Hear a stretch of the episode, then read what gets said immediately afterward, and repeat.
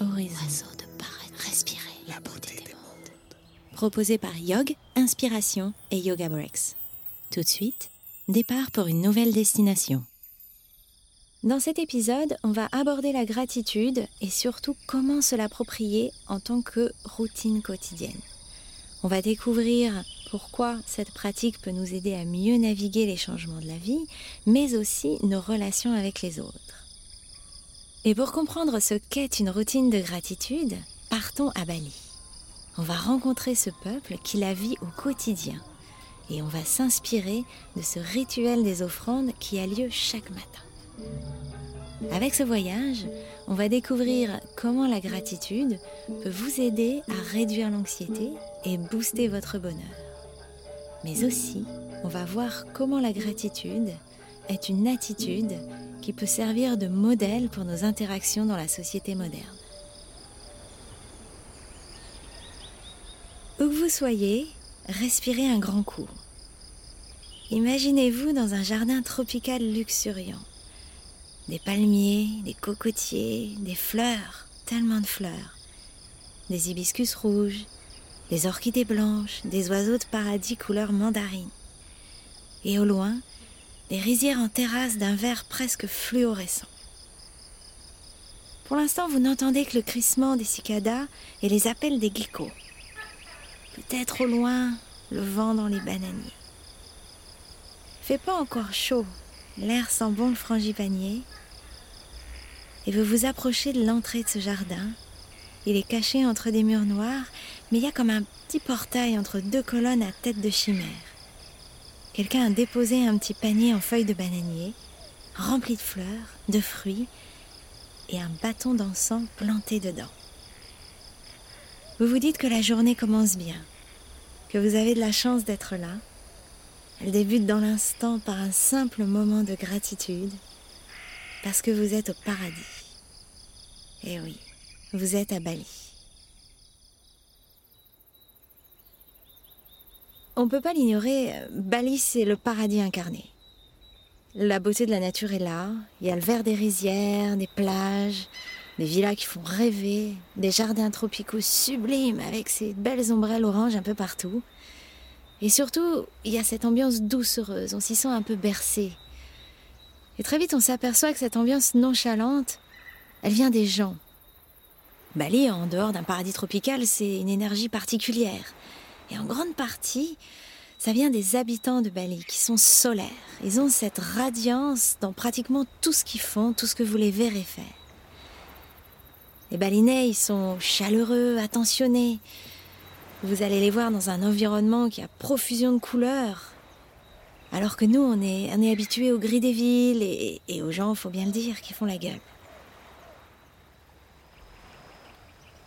Une chose qui est omniprésente à Bali, ce sont ces petites offrandes. Vous allez en voir dans la rue, sur les trottoirs, devant les magasins, autour des temples, bien sûr.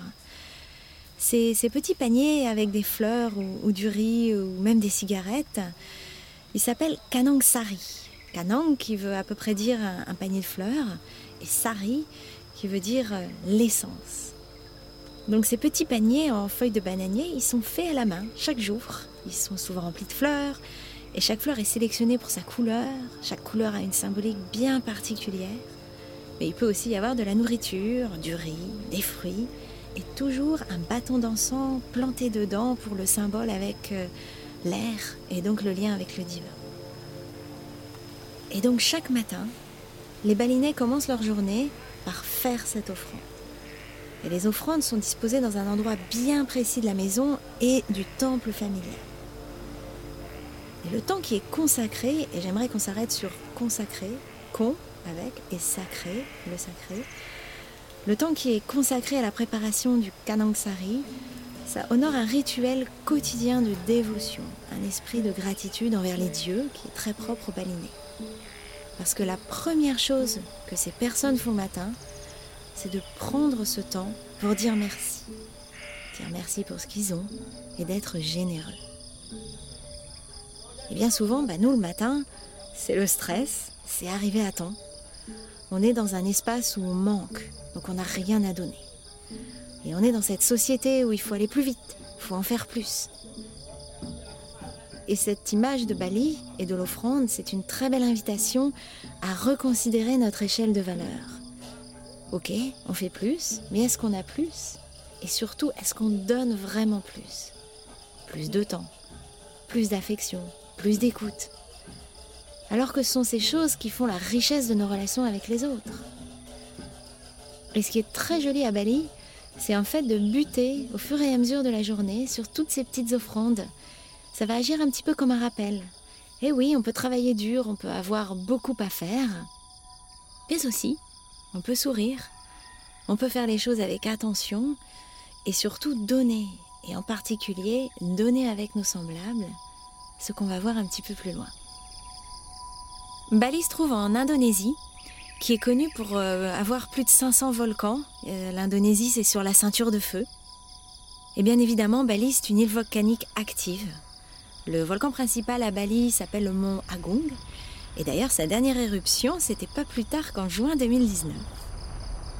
Alors, qui dit volcan dit montagne, lac, terre noire, terre fertile.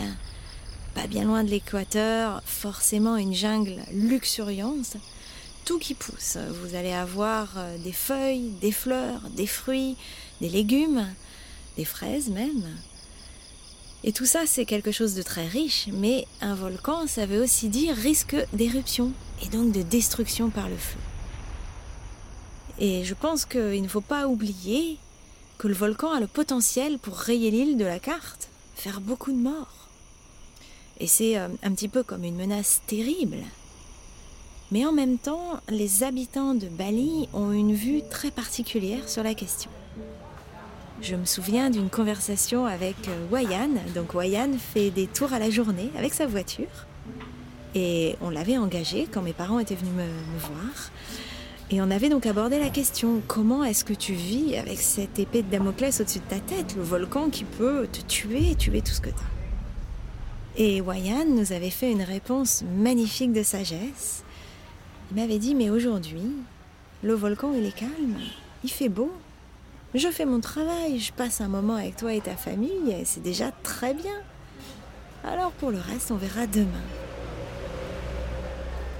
Et c'est une très belle réponse, et qui invite à beaucoup de réflexion, parce que notre chauffeur guide Wayan, lui, ce qui lui importe, c'est de profiter de ce qu'il a maintenant. Comme beaucoup de balinais, Wayan, il recherche l'harmonie en tout point, à tout instant, pour pouvoir protéger cette bienveillance, cette radiance intérieure qu'il cultive dès le matin avec ses offrandes dans son temple familial. Et c'est vraiment à l'opposé de notre mode de vie de l'Ouest, où justement l'inattendu, le changement, c'est vu comme quelque chose d'inquiétant. Et ce moment et cette réponse avaient beaucoup marqué mes parents de voir Wayan rester souriant, hein, malgré cette menace absolument terrible, le fait de relativiser avec autant de simplicité pour lui, sans pour autant tomber dans le déni. Wayan, tout comme chaque personne qui vit à Bali, il sait très bien qu'en quelques heures, il peut tout perdre, voire même la vie. Eh bien, envers et contre tout, Wayan fait le choix de la bonté, de la générosité, parce que ce sont des choses que le volcan ne peut pas lui enlever.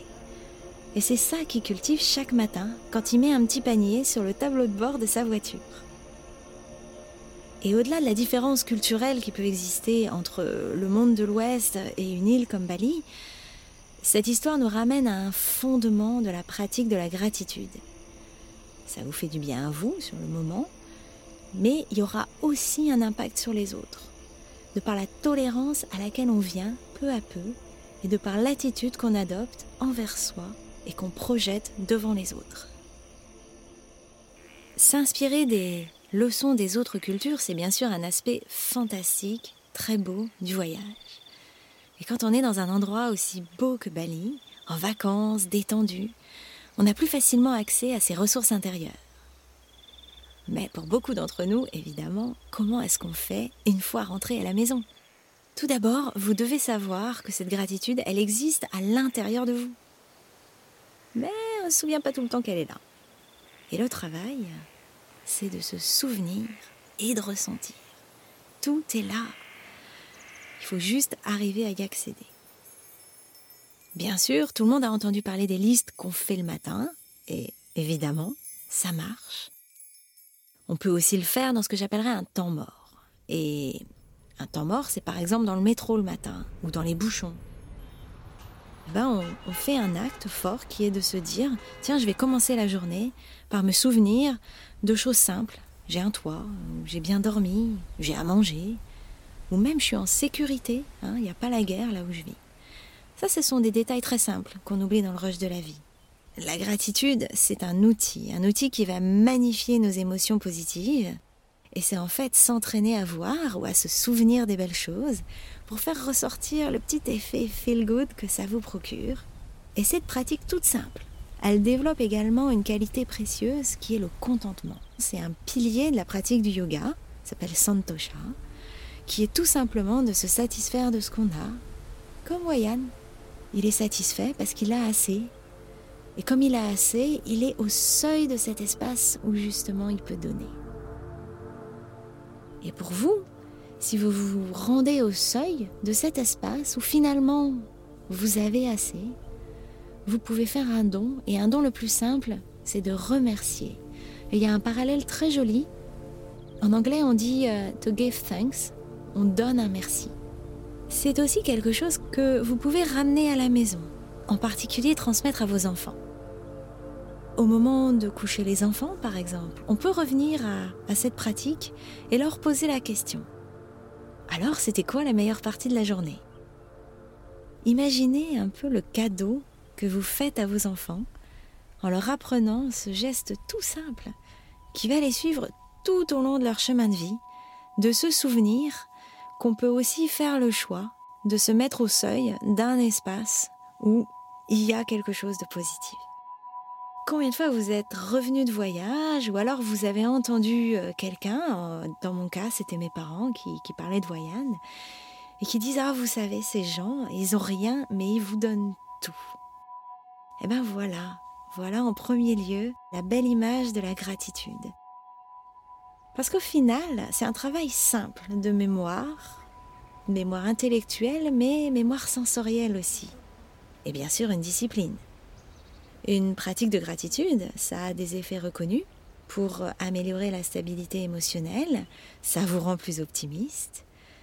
Donc pensez un petit peu à tous les changements que ça peut vous apporter dans votre vie, simplement en ayant cette prise de conscience qui nous aide à sortir des histoires qui tournent un peu en boucle dans nos têtes et finalement nous mène à changer notre perspective sur les choses.